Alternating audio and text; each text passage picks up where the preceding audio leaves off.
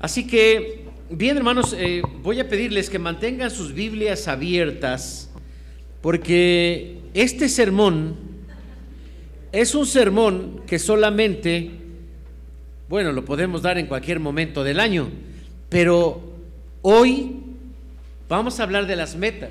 Entonces son eh, principios, ah, el, el mensaje está titulado Principios para alcanzar una promesa de parte de Dios. Así que así de pie, hermanos, les invito para que hagamos una oración y pongamos este mensaje en las manos de nuestro Señor. Amado Padre, te damos muchas gracias en esta mañana porque estamos aquí para alabarte, para honrarte. Gracias Señor porque también nos hablas a través de tu palabra. Te rogamos que tu Espíritu Santo sea una inspiración, pero también una motivación para que pongamos estos principios en práctica. En el nombre de Jesús oramos y nos ponemos en tus manos. Amén. Tomen su lugar.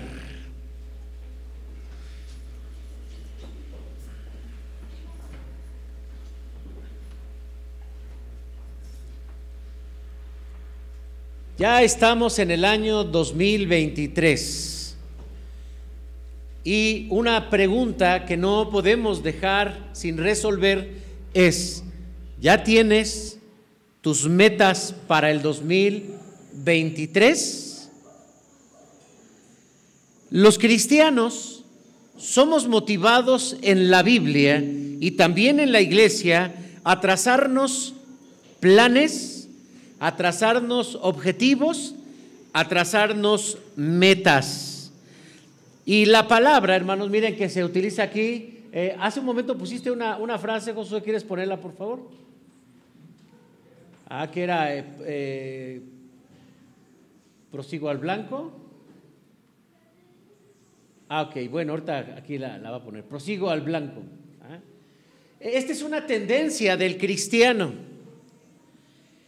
La palabra, hermanos, que se utiliza en griego es scopos, habla de meta, meta, y significa una marca sobre la que fijar la mirada. Y se usa metafóricamente aquí, hermanos, porque dice yo prosigo al blanco. Es decir, mirar un objetivo, es decir, llegar a un blanco, hacia dónde va a llegar la flecha, eso es un objetivo. Y particularmente, hermanos, Dios tiene para nosotros muchas promesas. Tiene promesas para cada uno de nosotros y miren, voy a darles algunos datos.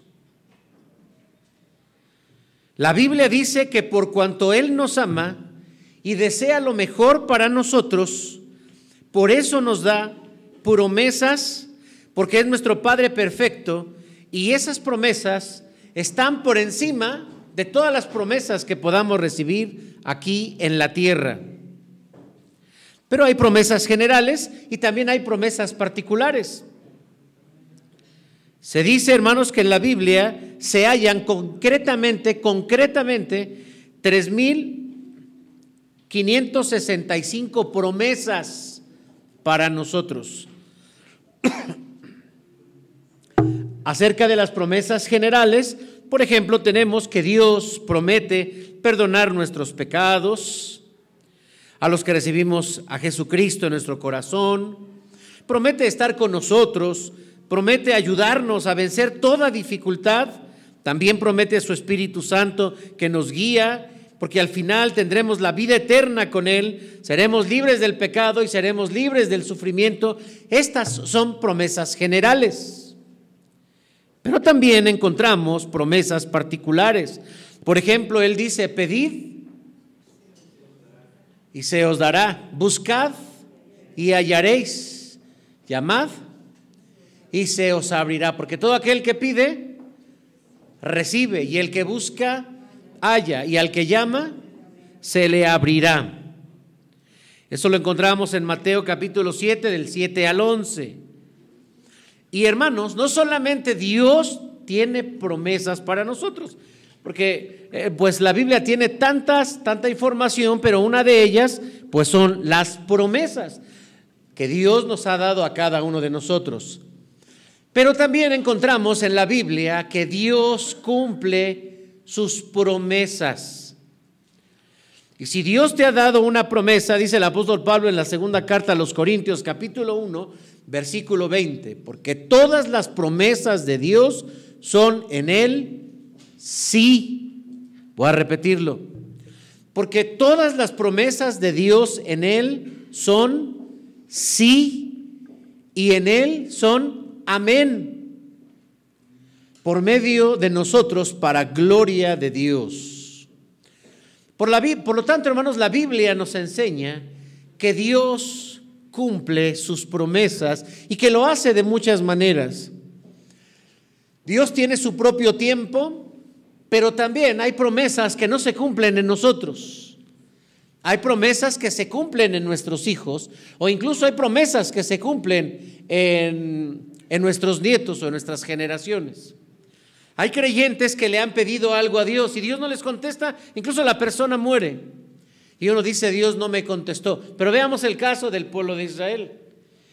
El pueblo de Israel, Dios le prometió sacarlo para llevarlo a la tierra prometida.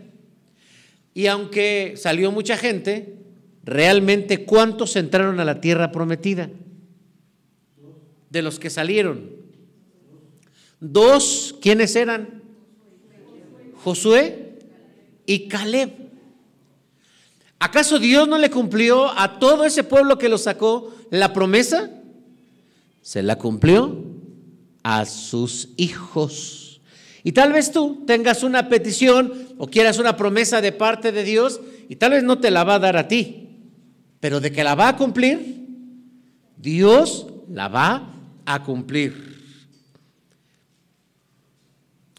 La Biblia también nos muestra, hermanos, que Dios forma nuestro carácter, porque para poseer una promesa se requiere estar preparados. Ah, hay un video que dice, dale a un pobre eh, un millón de pesos. ¿Y qué va a hacer? Pues se lo va a gastar. Y dale a un rico un millón de pesos. ¿Qué va a hacer? ¿Qué va a hacer? Lo va a multiplicar y va a ganar dos millones de pesos, porque el rico está enfocado en la multiplicación. Necesitamos estar preparados para recibir una bendición. Hace mucho tiempo yo escuché de parte de un pastor el siguiente testimonio. Hermana, ¿por qué no va a la iglesia? Es que no tengo cómo irme. ¿Por qué no le pide a Dios un carrito, hermana? Y entonces le pidió a Dios un carro. ¿Y Dios qué creen, hermanos? Pues le dio su carro. Y luego, hermana, ¿qué pasó? ¿Por qué no va a la iglesia? Es que fíjese que ya con el carrito, pues nos vamos a dar nuestras vueltas. O sea, necesitamos estar preparados para que nos llegue una bendición. Porque si nos llega una bendición y no estamos preparados, esa bendición, ¿saben qué va a ser? Pues va a ser una maldición, hermanos. Va a ser una maldición. Y el carácter es algo que se está formando y Dios, hermanos, forma nuestro carácter. Por lo tanto, si tú le has pedido a Dios una bendición y no te la ha dado, deberías de preguntarte, ¿estaré listo yo ¿Estaré listo para recibir esa bendición? Recuerdo a un director del Politécnico, un, hermano, eh, que eh, falleció un amigo suyo que eh, también era director del mismo Politécnico en las diferentes carreras. Y la esposa del fallecido le dice a este hermano, usted era su amigo, llévese el carro. No, era un carro muy bonito, muy y él decía, no, es que no estoy listo. No, pues se lo dejamos barato. No, es que no estoy listo para ni para manejar un carro como esto, ni para los gastos, sale muy caro. Le decían también a un pastor, hermano, ya vamos a orar para que usted tenga un carro. Y él decía, por favor de paso, oren para que tenga para la gasolina. Si no estamos listos, no podemos recibir algo, ¿están de acuerdo? Porque imagínense, recibimos un carro, yo he conocido gente que, recibe un carro, se ganó un carro, donde, no sé, hay tantas que te dan boletos o que el fin de año, te ganas un carro. ¿Saben qué hace la gente cuando no está lista para recibir un carro? Lo vende y dejen eso, que lo vendiera bien. O hay gente que se compra su carro y lo maneja este, su hijo, el esposo, la suegra, el suegro, porque no están listos para recibir una bendición. Y lo mismo es, hermanos, en lo que estés pensando que tú quieras este año. Y sería bueno entonces preguntarte si estás listo para recibir esa bendición. Una familia tenía, tiene problemas con uno de sus hijos.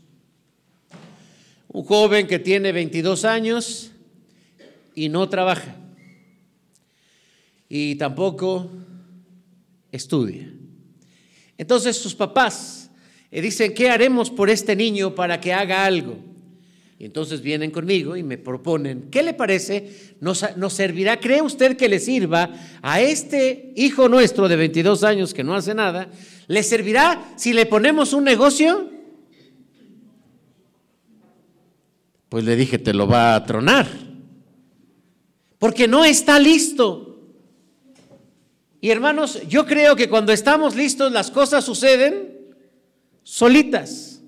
Es como aquel que sale de la escuela y va a buscar trabajo y no le dan trabajo pues porque no tiene su título, no tiene su cédula. Pero de pronto la tiene y ¿qué pasa? El mundo se abre porque está listo. Ya está, ya, ya tiene lo necesario.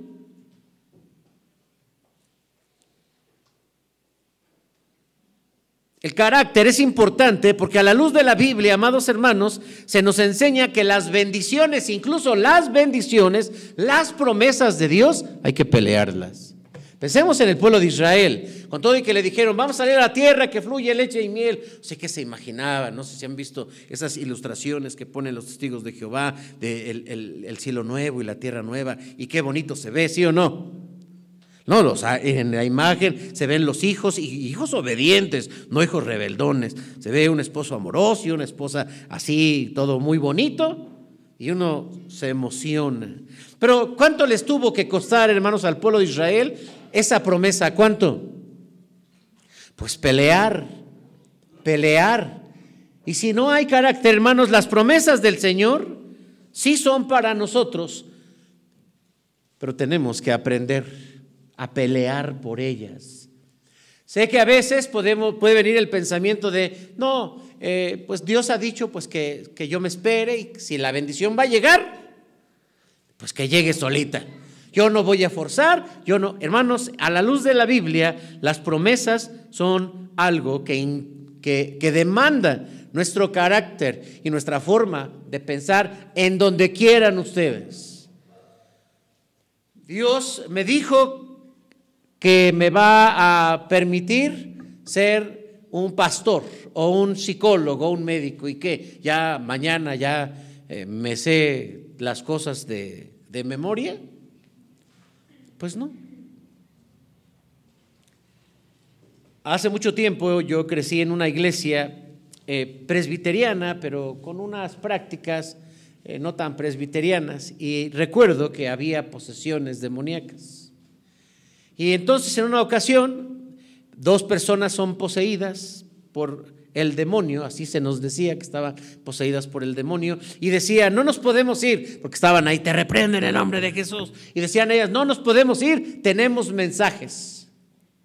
Entonces el pastor decía, está bien, tienen mensajes, pero mensajes de quién? Mensajes de Dios. Ah, bueno, pásale. O sea, literal lo que le estoy diciendo, eso pasó. Y entonces ponían a, a las personas aquí sentaditas y comenzaban a decir el mensaje de Dios. Y entonces decía, a ver fulano de tal, Dios tiene este mensaje para ti, pórtate bien, porque si no, y empezaba desde ahí, ¿no? Esa es la, forma en que el pastor a veces no puede decir las cosas tan directas, pero pues ya se usa hasta el chamuco para decirle a la gente. Y la gente decía, no, sí, sí estoy mal, ya me voy a... Y, así, pero la idea era que les, les, les decía, tienes tus vestiduras blancas y son muy bonitas, son resplandecientes, yo las veo, decían. Pero tienen dos manchas, son dos pecados que estás teniendo en este momento. Y entonces la gente pues se sentía así, ¿no? Pero de pronto pasaron a todos los niños. En esos niños estaba yo. Pues ya saben, imagínense, nos va a hablar no Dios, nos va a hablar el diablo que trae un mensaje de Dios. Entonces nos pasan a todos los niños, tendrá yo como unos siete años, y entonces estas personas endemoniadas se fijan en cada uno de nosotros y nos empiezan primero a regañar. Que tú no obedeces a tu papá, que todo vas mal en la escuela, que tú, o sea, todo eso. Y de pronto nos dijeron, ah, pero hay un mensaje especial. Y que señalan a una persona y le dicen, tú vas a ser misionero. Ah, entonces, gracias a Dios, va a ser misionero. Y el otro, y tú vas a ser profeta. Y así se fueron con cada uno de los niñitos que estábamos allí. Y a todos nos dieron que es que dos o tres o cuatro dones que teníamos. Dios te ha dado tantos dones y Dios te ha dado. Y entonces estábamos así, ¿qué cuántos te tocaron? No, pues a mí dos, no, pues que yo tres. Pero después, hermanos, que pasó esto, nos dijeron que tendríamos que estudiar, que no iban a llegar solitos. Porque todo lo que nosotros desarrollamos y alcanzamos tiene que ver con el carácter. O sea que de qué vamos a hablar el día de hoy, hermanos? Del carácter. Porque en la Biblia, hermanos, también como afuera, en el mundo, se dice que el éxito de una persona no se encuentra en su capacidad, sino en su entusiasmo en su carácter, en su perseverancia. Se atribuye, hermanos, esta frase a Tomás Alba Edison, un gran genio y un gran inventor. El genio, decía él, es 1% inspiración y 99% transpiración. Hay que sudar entonces la camiseta. No solo requerimos ideas, requerimos carácter. ¿Qué quieres este año? Todo lo que digan pero que quieren este año son solo ideas. Para que se hagan realidad se necesita el carácter. Pero Dios va a estar detrás de ambas cosas, de las ideas y del carácter. Dios es muy claro porque cuando habla del carácter, habla del carácter, hermanos, para el éxito. Por eso es que este mensaje lo he titulado Principios para recibir las promesas de Dios. Y Dios quiera que estos principios, hermanos, los apliquemos en nuestra vida en este año 2023. La Biblia enseña que si tenemos clara nuestra meta, Dios promete ayudarnos a cumplirla. Veamos rápidamente cuatro ejemplos. Primero, Jesús tenía una, mente, una meta muy clara. Él dijo que su propósito en Juan 4:34 el propósito principal de su vida es que Él vino al mundo no para ser servido, sino para servir. Mateo 20, 28. Y no vino a agradarse a sí mismo, dice el apóstol Pablo en Romanos 15, 3, sino agradar a Dios. Vino a servir a otros, vino a dar su vida para la salvación del mundo y eso finalmente lo hizo en la cruz. Pablo es el segundo, eh, también tenía su propia meta en Filipenses 3, del 9 al 11, lo que hoy vamos a reflexionar. Él compartió que ese espíritu que también seguía a Jesús, o esa meta, era la misma, porque él dice, yo soy imitador de Cristo. Y una cosa hago, estaba muy enfocado, versículo 13. Oseas cuando describe el capítulo 6, versículo 3, repite, reafirma y una vez más lo dice, que hay que conocer a Dios, hay que conocer a Dios, y su objetivo era el conocimiento de Dios. Nemías también tenía una meta. Se levanta, ustedes saben, sale allá donde estaba, en el palacio, y llega porque, a Jerusalén porque tiene una meta, levantar los muros de Jerusalén. Y estos hombres alcanzaron sus metas ¿Cuáles son entonces estos principios? Vamos a leer, hermano, nuestro texto. Filipenses 3, del 13 al 14. Son solamente dos versículos. Filipenses 3, del 13 al 14. Porque ya leímos esta parte, ahora vamos a enfocarnos a estos versículos. Ya leímos desde el principio qué es lo que Pablo está señalando. El capítulo 3 incluso se titula Prosigo al blanco. Blanco es objetivo, ya lo mencioné hace un momento. Hermanos, dice aquí, yo mismo no pretendo haberlo ya alcanzado, pero una cosa hago, una cosa hago. Dos puntos. ¿Qué dice? Olvidando ciertamente lo que queda atrás Bueno, hasta ahí nada más, porque voy a hablar del primer punto. Ahorita vamos a leer lo demás. Entonces, el primer punto es olvidando lo que queda atrás. Aquí, hermanos, el apóstol Pablo nos dice que el primer paso para vivir una vida de metas, de objetivos, incluso una vida ligera, como lo dicen Hebreos, hay que olvidar lo que queda atrás. Y la palabra que utiliza Pablo en el original, en el griego, para olvidar, literalmente, literalmente significa descuida intencionalmente. Esto quiere decir que necesitas intencionalmente olvidarlo. ¿Recuerdan ustedes cuando iba Jacob temeroso a encontrarse con su hermano, los capítulos del Génesis? Y él decía, mi hermano me va a matar. ¿Por qué? Porque ya le había robado la primogenitura y después le robó la bendición. Y cuando llega y le dice, mira, pues, no, yo fíjate que eso, eso ya no, no me acuerdo. Y aquel ya estaba hasta preparado, había dividido a su familia en varias partes, días de por medio, ejércitos en medio para cuidar a su familia, pero ya se le había olvidado a su hermano. ¿Cómo se llamaba su hermano? Esaú. No, aquí dice que necesitamos hacer intencionalmente un recuento y olvidar las cosas que están en el pasado. Esto debe ser una prioridad constante, el pasado. Pero, ¿qué hay en el pasado? ¿Qué hay en el pasado? El apóstol Pablo tenía un pasado que estaba repleto de cosas, de acontecimientos que también le daban vergüenza. Hermanos, hay errores en nuestras acciones, hay, hay pecados en nuestro pasado. ¿Recuerdan al apóstol Pablo? Incluso él mismo dice, con estas palabras, yo olvido lo que queda atrás. Los que conocemos la Biblia, por lo menos que hemos leído Hechos capítulo 7, el 57 al 58, y vemos todo lo que hacía el apóstol Pablo, él dice, yo olvidando ciertamente lo que está atrás. Así que hoy yo ni lo voy a repetir, porque si Pablo lo olvidó, yo quién soy para estárselos recordando. ¿Está bien? Solamente quiero citar, hermanos, que en el pasado, o por el pasado podemos sentir vergüenza, culpa, y esto, hermanos, no nos deja avanzar porque nos hace sentir que no merecemos las cosas. Y un cristiano que no tiene metas puede ser que por, por eso no tiene metas, porque siente que no merece algo de parte de Dios.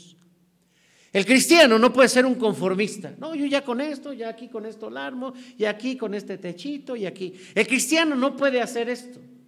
A la luz de la Biblia, hermanos, lo que hacemos los predicadores cada domingo es sacarlos a ustedes de una cultura que nos hace pobres, que nos hace ignorantes y que nos hace ser serviles a, nuestra, a nuestros gobiernos. Tomar la palabra de Dios y abrirla y mover a la iglesia. ¿Por qué, hermanos? Porque no solamente ustedes tienen objetivos, también nosotros como iglesia tenemos objetivos. ¿Sabían eso? No lo digan así, nos que lo estoy regañando. Está bien que no vino este acá eh, para que me dé un cafecito, pero eso no me pone de malas, hermanos. Como iglesia tenemos objetivos, como presbiterio tenemos objetivos, como sínodo tenemos objetivos, la Iglesia Nacional Presbiteriana tiene objetivos. Y si tú eres una persona que no tienes objetivos, puede ser que la causa sea porque sientes que para ti no hay bendiciones o el conformismo. En el pasado entonces hay errores, pecados, fallas, equivocaciones. Estos son solo sinónimos de lo mismo. Hay que recordar, hermanos, que el Señor ha perdonado todos nuestros pecados. ¿Todos son? Todos. ¿Habrá un pecado, hermanos, que Dios no nos haya perdonado? Todos nos ha perdonado Dios. ¿Qué más hay en el pasado? Hermanos, en el pasado también tenemos resentimientos. Un sentimiento tal vez de venganza. En el pasado puede haber enojos porque alguien, así podemos interpretarlo, nos lastimó, nos inculpó, nos agredió, simplemente nos lastimó. Esto, hermanos, dice la Biblia que cuando no lo sanamos, se convierte en una raíz de amargura. Mirad, dice Hebreos capítulo 12, versículo 15, bien, de que nadie deje de alcanzar la gracia de Dios. Vean, hermanos, el objetivo. Dejar de alcanzar la gracia de Dios que ninguna raíz de amargura brotando cause dificultades y por ella muchos sean contaminados. Tal vez no alcanzas tus objetivos en la vida porque en tu pasado tienes resentimientos. Y no es así de que, no, pues ya se me olvidó. No, necesitas ir al momento y darle una interpretación diferente.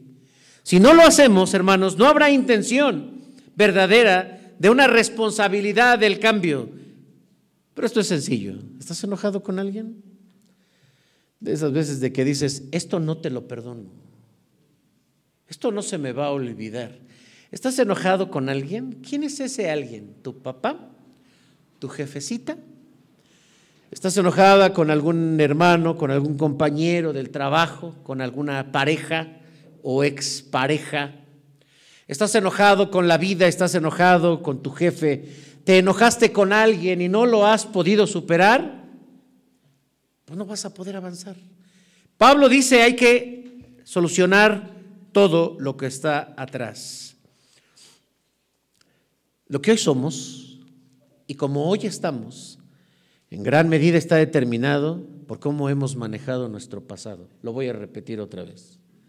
Lo que hoy somos en gran medida está determinado por la forma en que hemos resuelto las cosas que están atrás.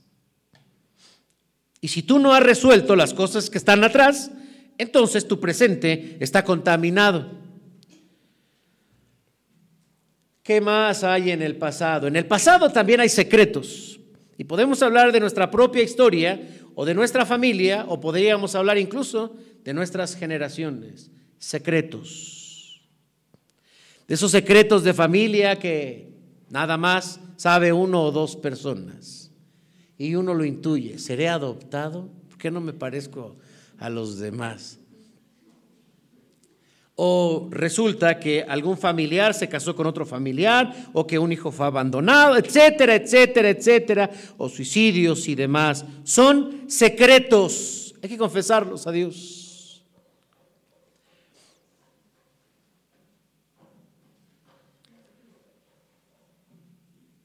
Si miramos atrás, es evidente que no podemos mirar hacia adelante. Inténtenlo hacer. Imagínense una persona está mirando hacia adelante y de repente va hacia atrás, o sea, estoy viendo atrás, voy a poder, ¿qué va a pasar?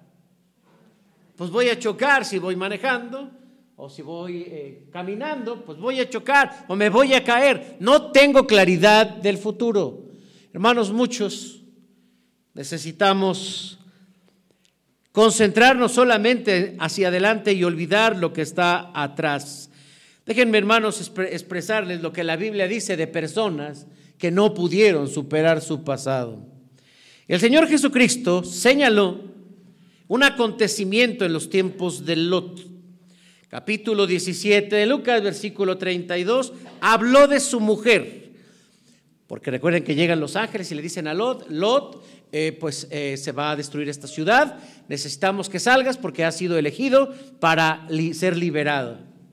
Y entonces le dice, avanza, corre, aléjate, escapa por tu vida y no mires atrás. Pero entonces, entre aquí van corriendo, alguien miró hacia atrás. ¿Quién fue? ¿Y qué le pasó? Se convirtió en una estatua de sal.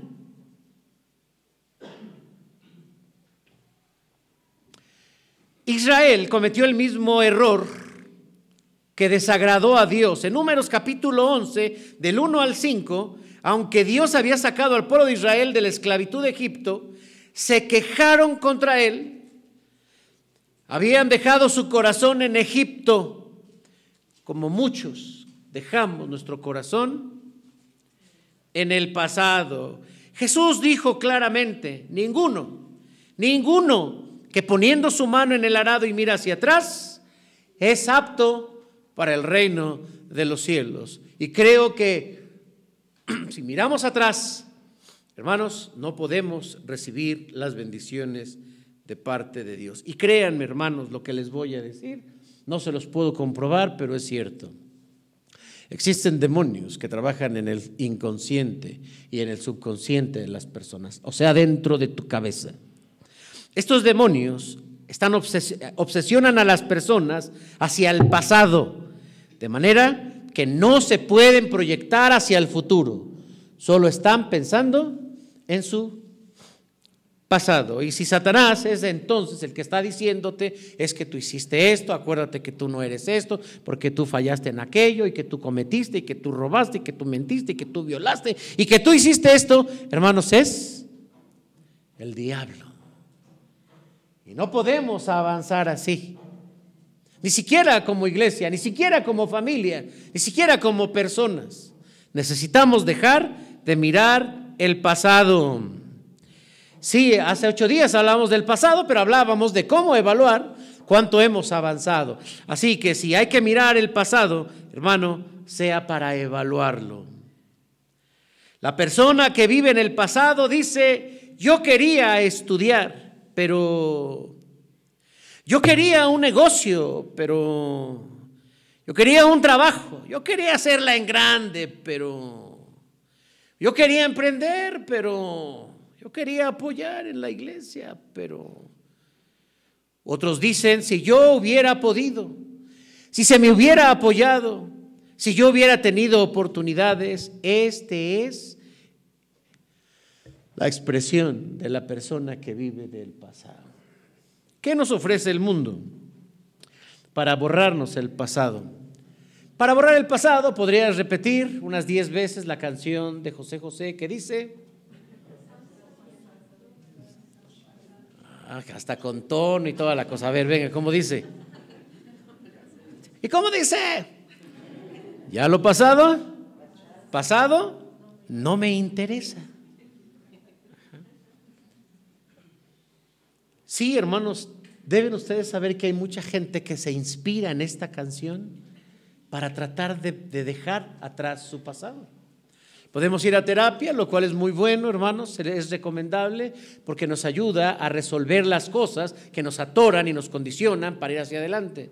Pero tenemos el Evangelio, tenemos el Evangelio y Dios nos dice, hermanos, que se trata del carácter. Deja al Señor, Él sana todos los pecados. Esto es cuestión de fe. Todo tu pasado está perdonado en el Señor. Ahora se requiere tu carácter.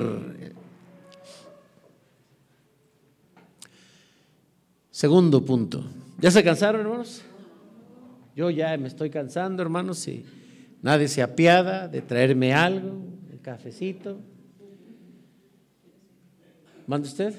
Bueno, ya que insiste, sí, cómo no, con todo gusto, lo acepto. Poca azúcar, por favor, hermano. No muy caliente, si no, luego me lo vendo tomando casi a la salida. En segundo lugar, hermanos, habla del enfoque. Si queremos alcanzar una meta, si queremos alcanzar un objetivo, si queremos alcanzar una bendición de parte de Dios, necesitamos... ¿Cuál fue la palabra que dije? Enfoque. Vamos a ver qué dice el apóstol Pablo. Regresemos a nuestro pasaje, a nuestro texto. Una cosa hago, hago olvidándome de lo que queda atrás, dice, esforzándome por alcanzar lo que está adelante, prosigo avanzando hacia, ¿hacia qué? Hacia la meta. ¿Qué estaba mirando el apóstol Pablo entonces? La meta. La meta. Eh, ¿Qué pasa, hermanos, cuando no miramos la meta o cuando no estamos bien enfocados? Vamos a ver, hay un pequeño video, hermanos, que, que solo es de verlo, solo es de verlo. Este se titula eh, Deportistas que celebraron antes de tiempo, pero vean, se trata del enfoque.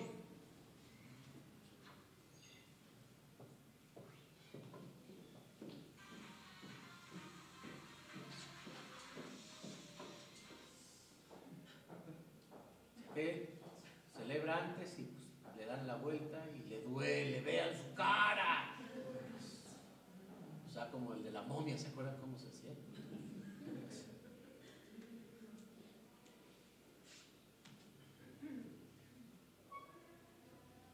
Usted ya está celebrando y le gana. Así. Oh, oh.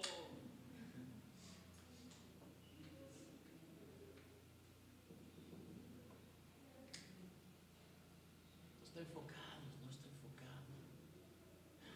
Voltea atrás, téngala, téngala.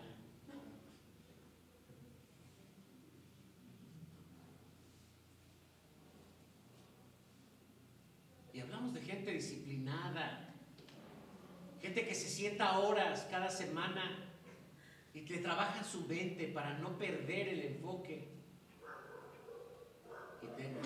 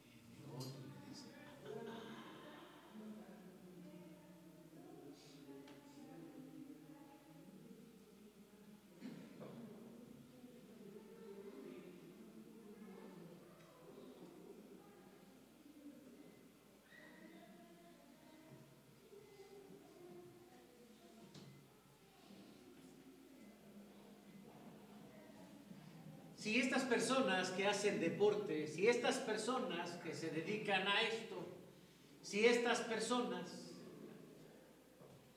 pierden el enfoque,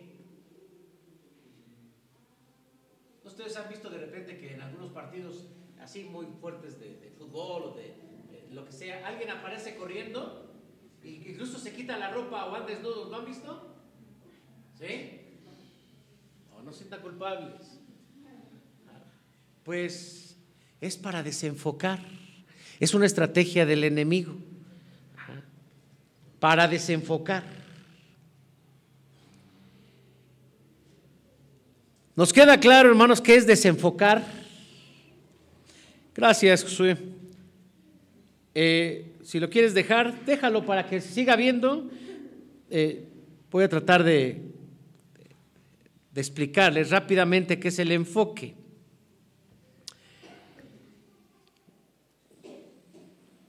Cuando piensas en tu mente, evidentemente es difícil saber, porque nosotros decimos que hay que hacer lo que agrada a Dios, lo que al Señor eh, le gusta, y a veces eso nos confunde porque no sabemos qué hacer.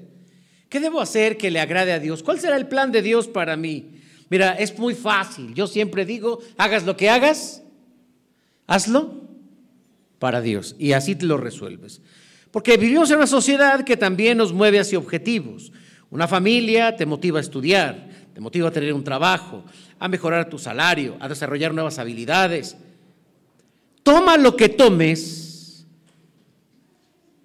Es una posibilidad y una probabilidad para agradar a Dios. Yo creo, hermanos, que cuando hacemos lo que hagamos, no se va a enojar Dios. ¿eh? Dios va a decir con agrado que está bien, Porque Dios nos dio los dones y aquellas cosas que te agradan son las que finalmente te vas a, vas a realizar. Me encuentro constantemente con personas que no encuentran resultados por sus... Muchas gracias.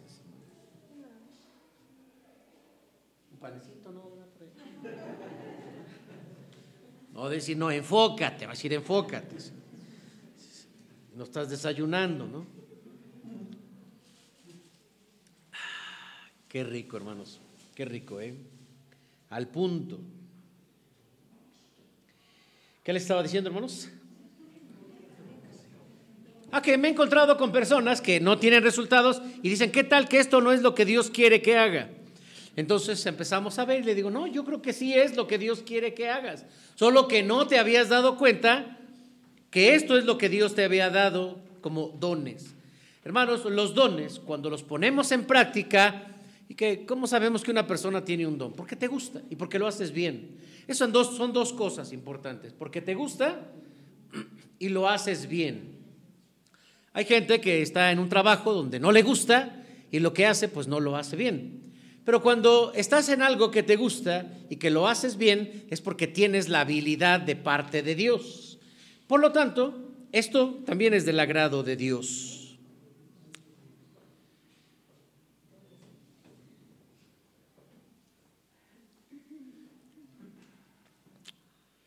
¿Por qué no logramos metas?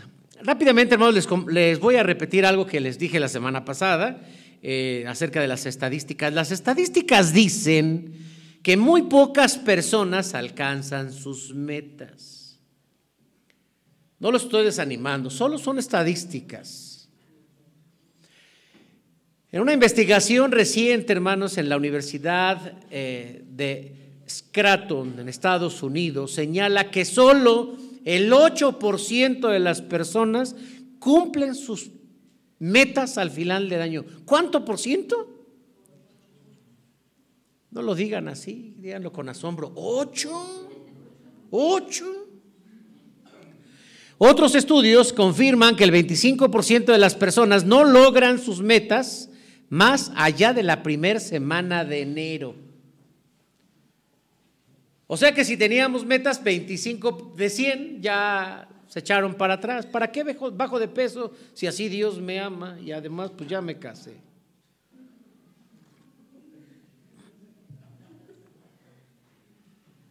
El 77%, también dice esta estadística, renuncia después de la segunda semana y el 40% se rinde luego de los primeros seis meses. ¿Qué piensan de esto? Es pregunta abierta mientras yo me tomo mi cafecito. ¿Qué piensan de esto?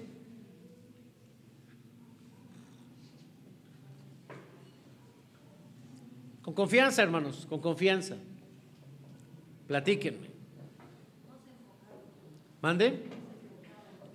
Que a lo mejor el 82 por 92% pues no se enfoca. O no nos enfocamos porque somos parte de la estadística. ¿Qué más?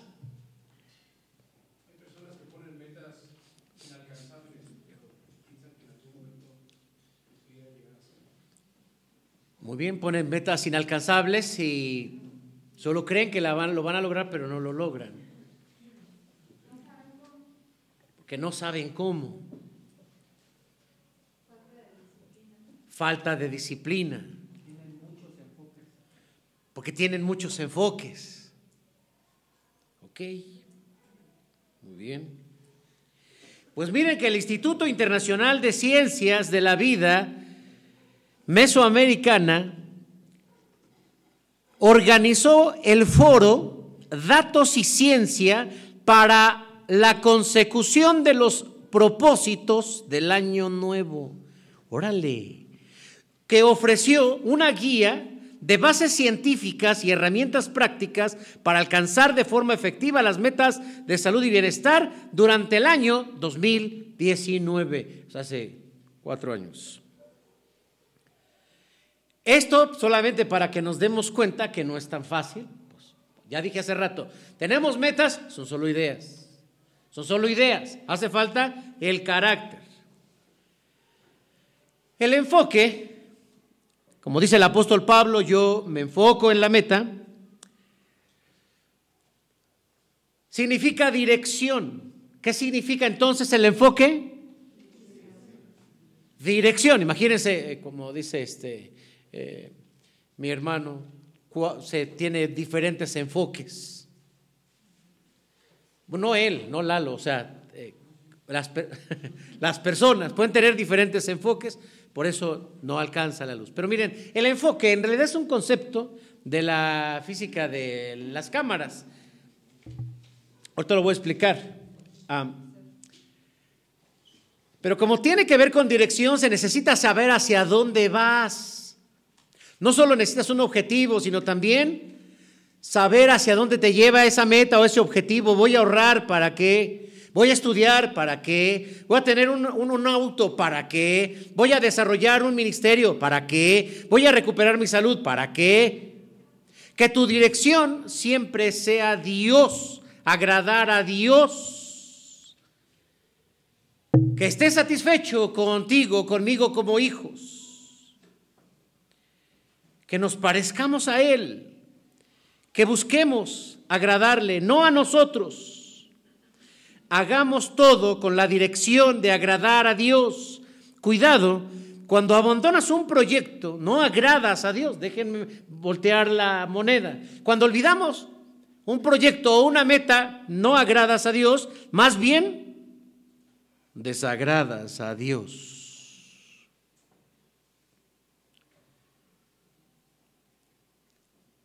cuando abandonas un trabajo, cuando dejas de crecer, cuando dejas de lado tu salud, cuando te quejas de la vida por lo desagradable, no hay dirección, a Dios no le agrada. Y no tienes tal vez muchas opciones.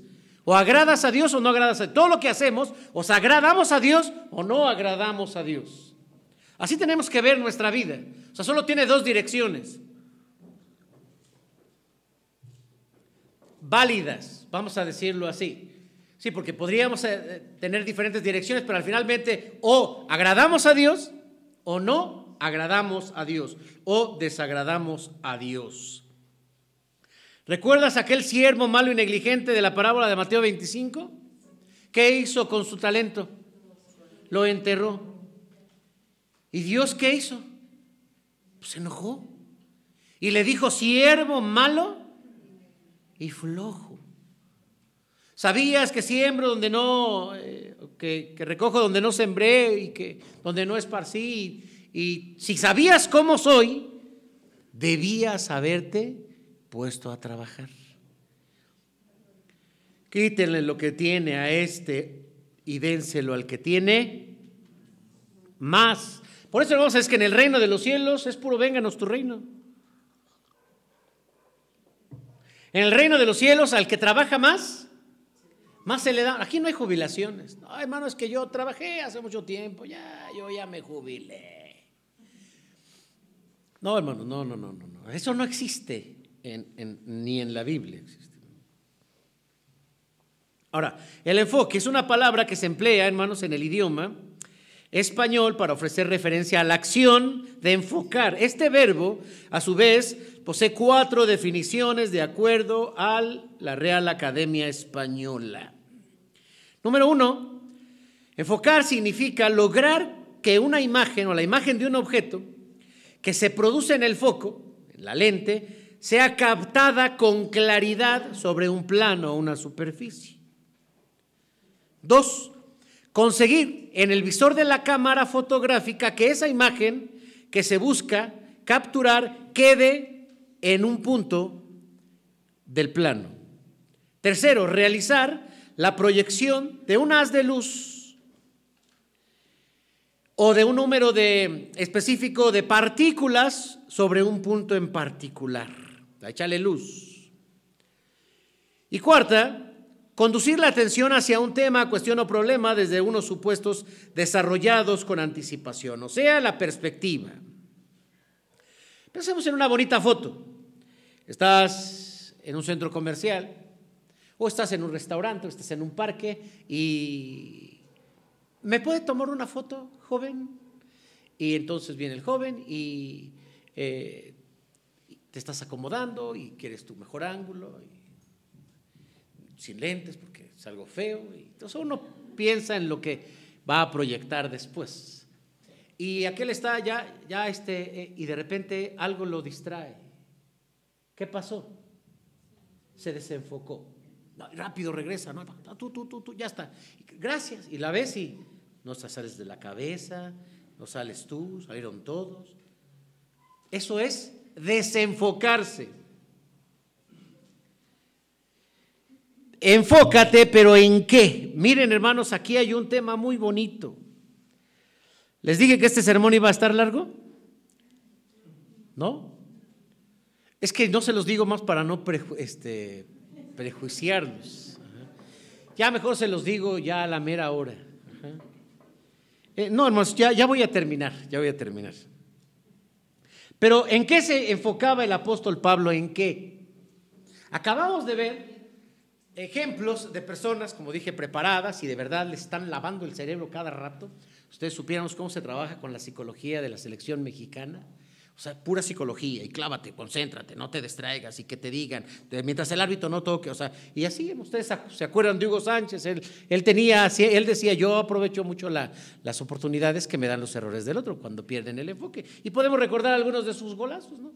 Mientras están acá que van a poner barrera, él la toca y meten gol. ¿Por qué? porque no había pitado el árbitro, o sea, punto. El, el apóstol Pablo dice, hermanos, que se enfocaba en ganar. Ahora, aquí lo dice claramente, vamos a leerlo, acompáñenme por favor, hermanos, dice, versículo 14, prosigo a la meta, ¿al qué? Al premio, hasta ahí, al premio. Hermanos, cuando nosotros hacemos algo y no estamos enfocados en algún punto, no lo logramos. Estas personas que ustedes acaban de ver, ¿en qué estaban enfocados? ¿En qué? ¿En qué? No, porque se descuidaron, se desenfocaron los que vieron aquí, no, los que estaban acá, o de cuáles dijeron. ¿A dónde fuimos? Que yo no me acuerdo.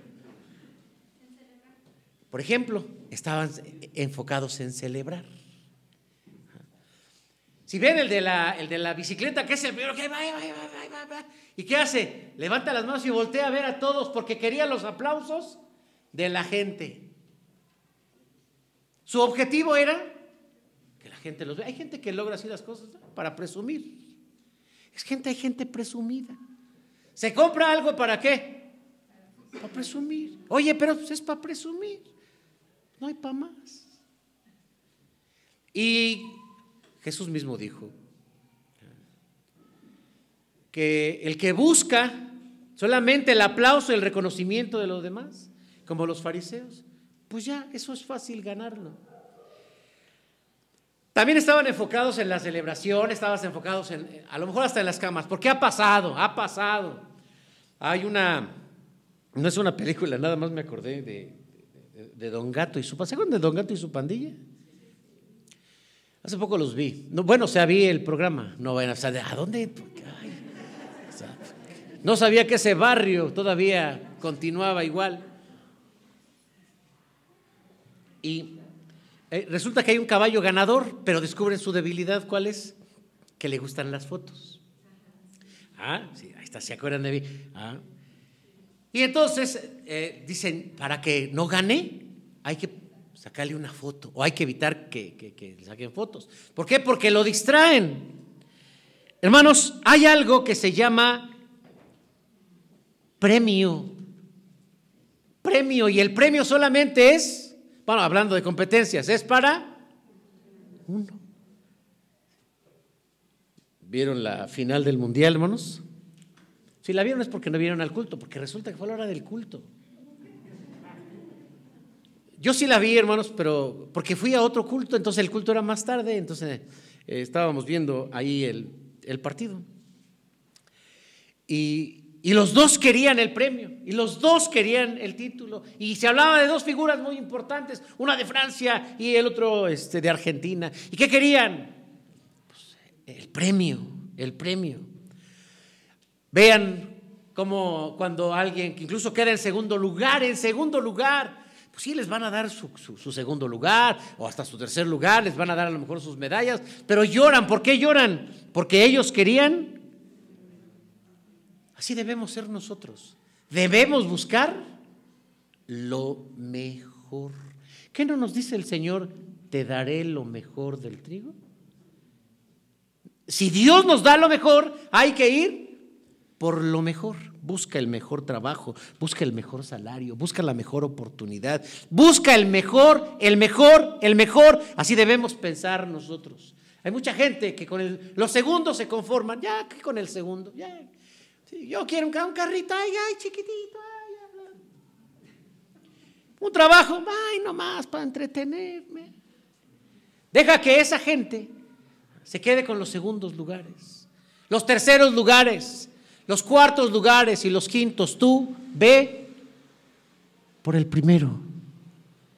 Me inspira Pablo, amados hermanos, porque Pablo no esperaba un segundo lugar, buscaba el premio. Y su figura, por supuesto, también lo, vemos en, en Hebreos, es las competencias.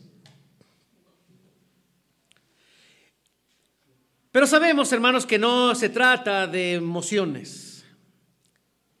Se trata verdaderamente de carácter. Hay que enfocarnos entonces en ganar, porque algunos se, se, enfocan a agradar a otros. No, no busques agradar a otros.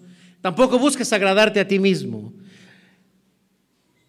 No, compites, no compitas con los demás, enfócate en el premio.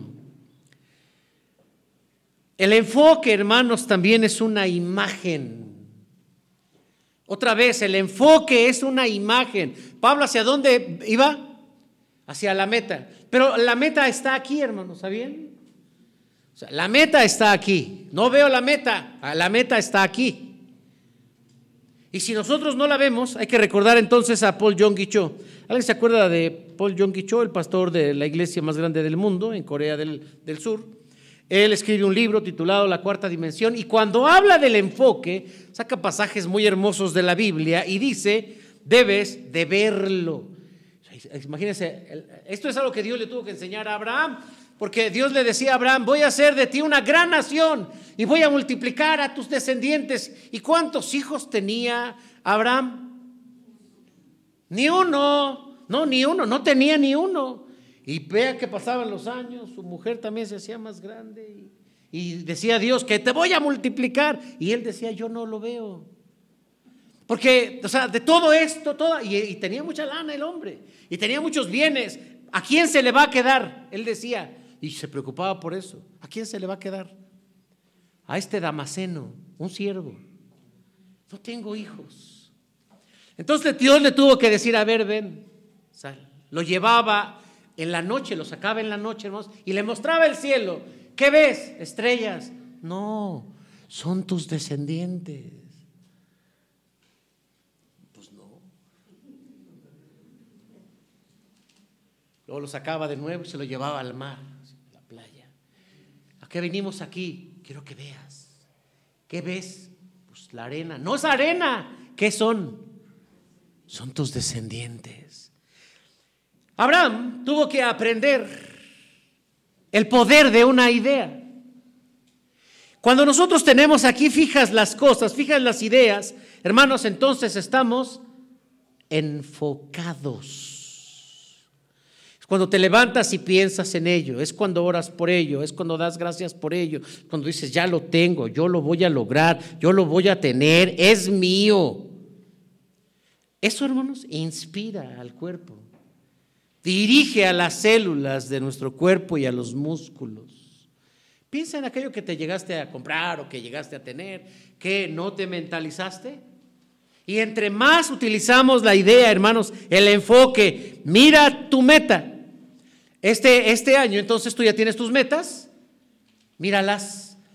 Mírate que la estás conquistando, mira que la estás disfrutando, míralo, míralo, míralo, míralo.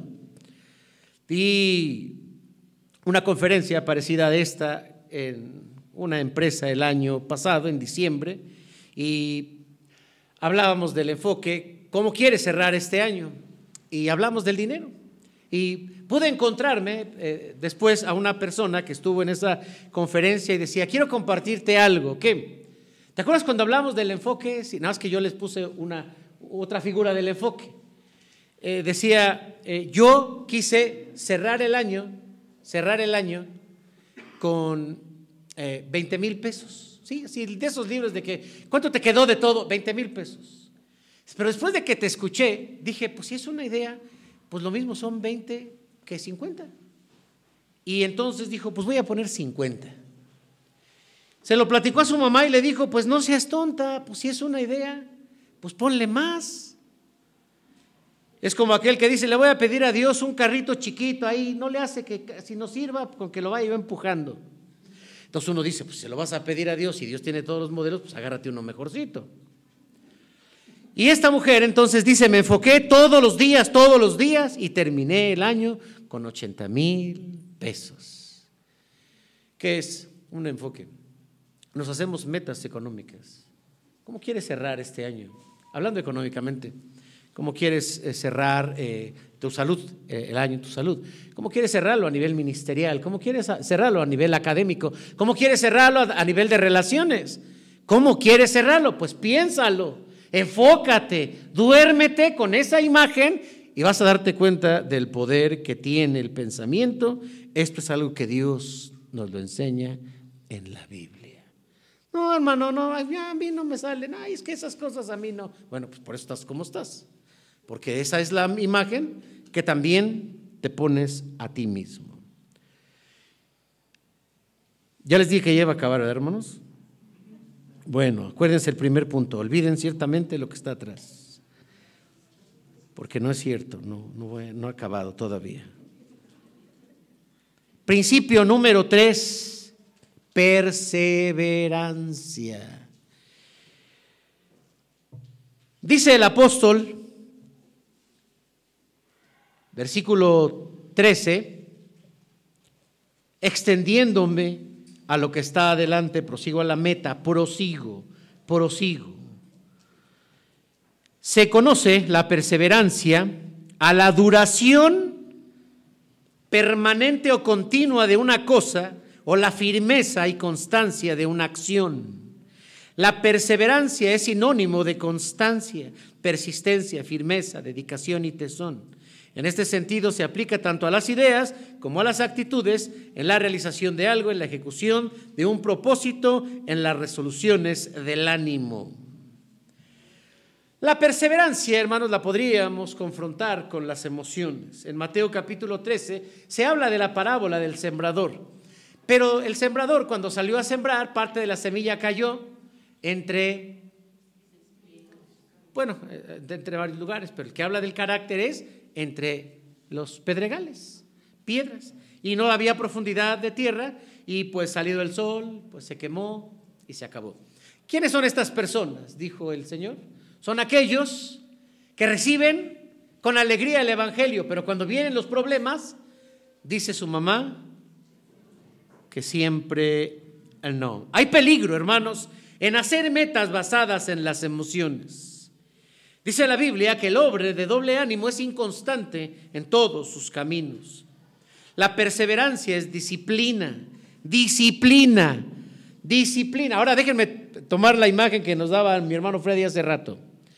Dice Freddy, los que no conozcan a nuestro hermano Freddy, allá está hermano Freddy.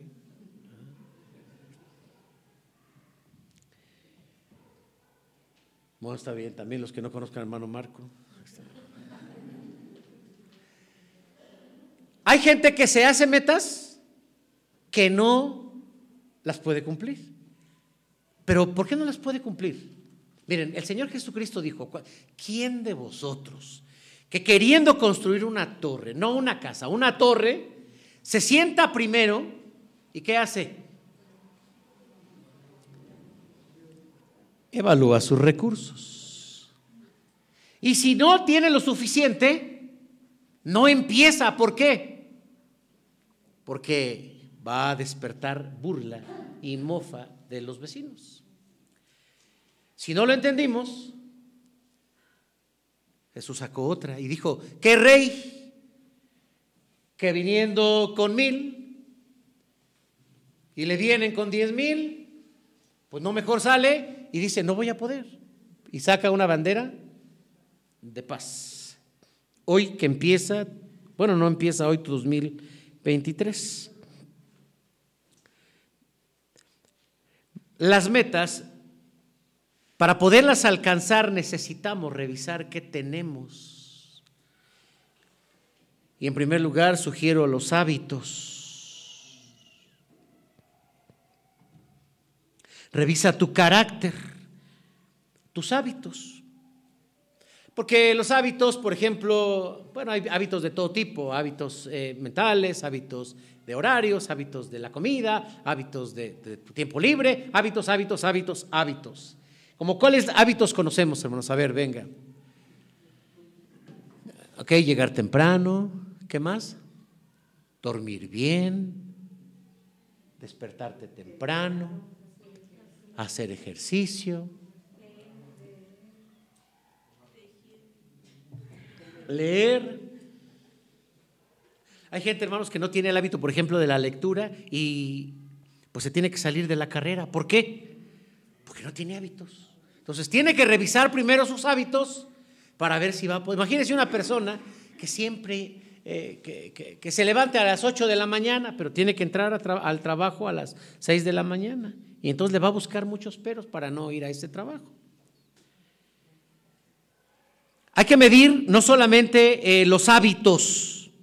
De hecho, hermano, se dice que nosotros somos hábitos. Lo que hoy eres es resultado de tus hábitos. Lo que hoy tienes es resultado de tus hábitos. Hay hábitos de riqueza, pero también hay hábitos de pobreza. Sí, hay pensamientos que nos dominan, nos controlan y también nos dirigen. Pero ¿qué pasa con el carácter? Dijo el Señor Jesucristo, vienen las adversidades. Pues claro que van a venir adversidades. Imagínese una persona que dice, no, no, no, yo voy a bajar de peso este 2023 de reyes. Ay, esa que tiene zarzamora con queso. Pídeme dos, una para ustedes y otra para mí, por favor. Hace frío para ir a hacer ejercicio. Pues otro platito de pozole. Ay, Dios, ¿por qué tantas tentaciones? Y simplemente uno puede ceder porque no tiene carácter. ¿A dónde va a llegar? Sí, va a ir muy feo como le iba a decir. ¿A dónde va a llegar esta persona con sobrepeso? ¿A dónde va a llegar? Pues a ningún lado, al hospital. Sí, Si una persona que quiere estudiar, pero no le gusta leer. No, yo veo de YouTube y TikTok, son chiquitos y hasta me entretienen. ¿Dónde va a llegar? Con tus pensamientos, ¿a dónde vas a llegar? A dónde has llegado, así de sencillo. Así de sencillo. Allí donde estás es porque te ha traído tu forma de pensar y tu carácter. Hermanos, Hay dificultades, hay adversidades, hay amenazas. Pablo las vivió, Jesús la vivió y las vamos a vivir también nosotros. El carácter, hermanos, hace la gran diferencia. Hay que trabajar en el carácter, hay que ser mejores cada día. De lo contrario, vas a recibir más de lo mismo, más de lo mismo. Por eso dije la vez pasada, el domingo pasado, si no analizas, vas a llegar al mismo lugar porque vas a arrancar con la misma mentalidad, los mismos hábitos, tu mismo carácter y vas a llegar a lo mismo. Si tú ya te planeaste, yo quería lograr esto, no lo logré, pero ahora sí lo logro, no lo vas a lograr. ¿Por qué? Porque vas a, partir exactamente de los mismos recursos que tienes. Ahora sí, ya termino, hermanos. La humildad. Ya con esto nos vamos ahora sí. Dice el apóstol Pablo, versículo 13. ¿Quieren ponerse de pie, por favor?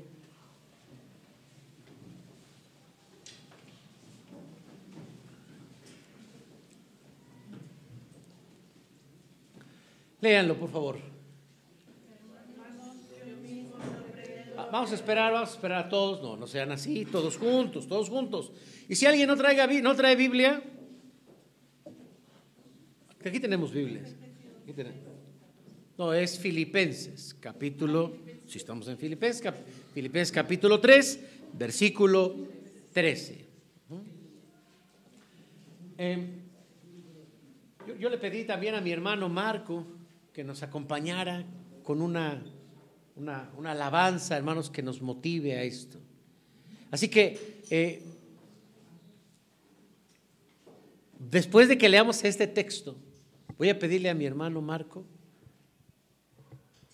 que nos comparta esa alabanza y que nos sentemos un momento mientras escuchamos la alabanza para ver lo que Dios quiere de nosotros, cómo Dios nos quiere bendecir. Humildad, ¿qué dice hermanos? Hermanos,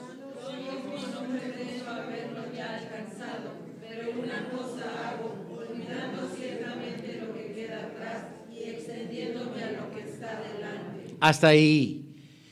Yo mismo no pretendo haberlo ya alcanzado.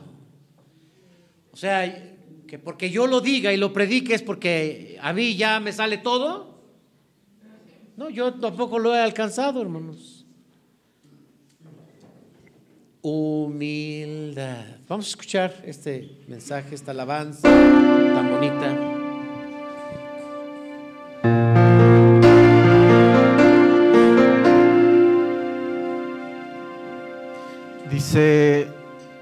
La palabra de Dios nos ha dado preciosas y grandísimas promesas.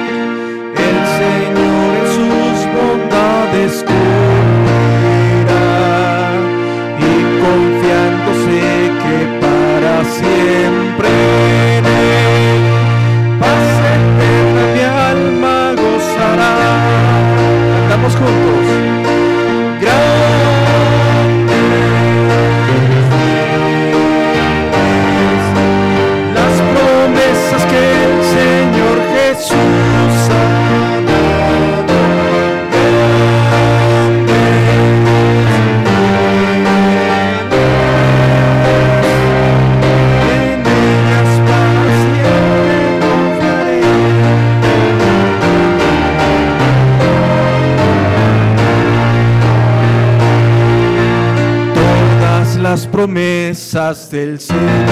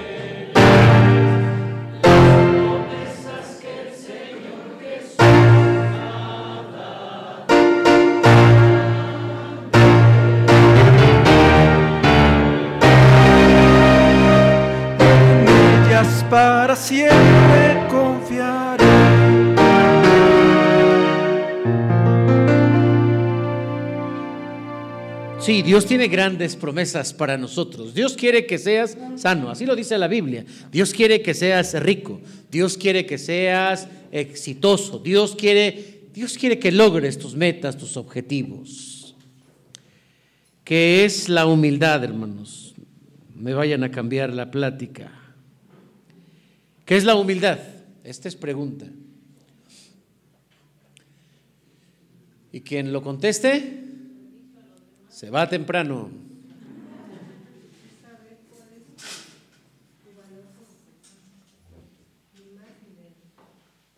Es saber cuál es tu valor como persona, ni más ni menos. Ajá, ¿qué más?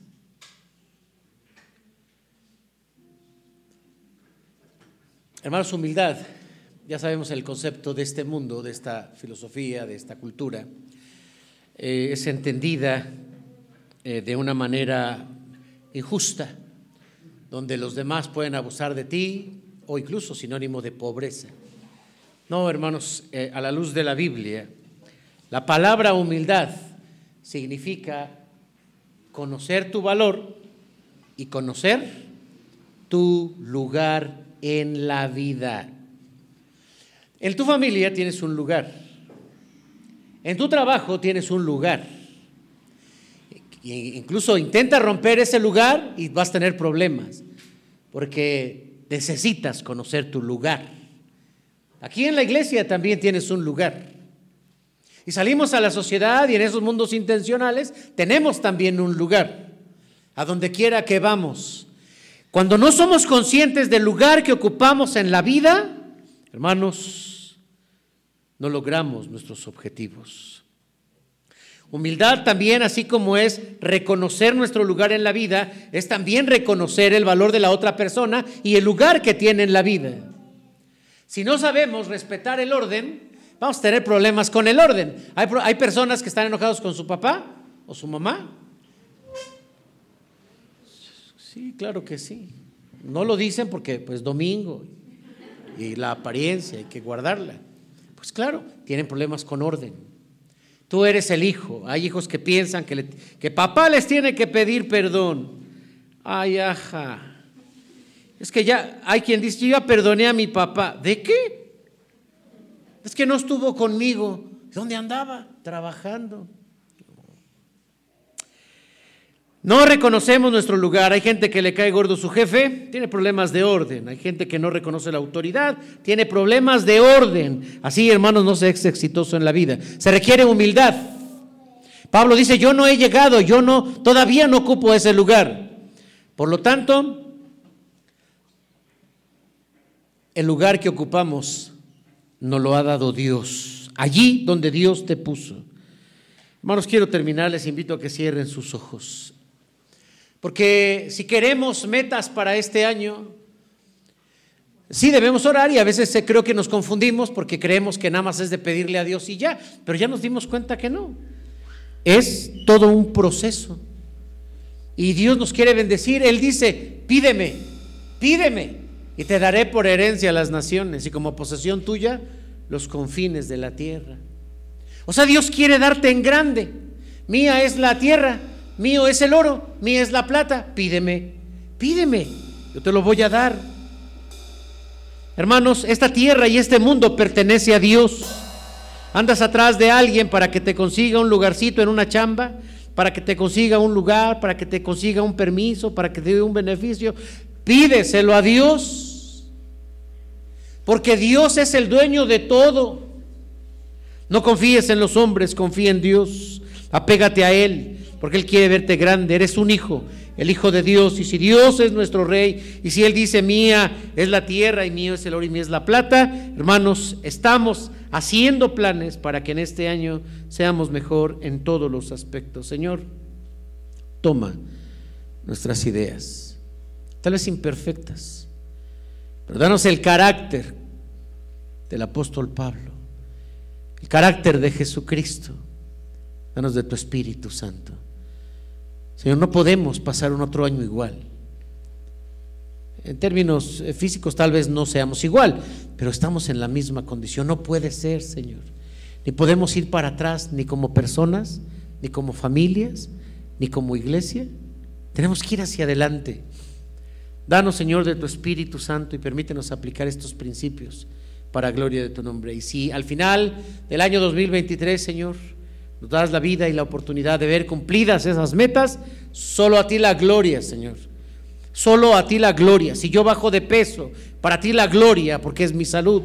Señor, si yo logro desarrollar mis proyectos, mi trabajo, mi economía, a ti la gloria, porque todo es tuyo.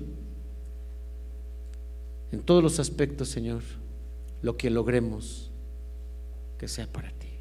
En nombre de Jesús. Amén.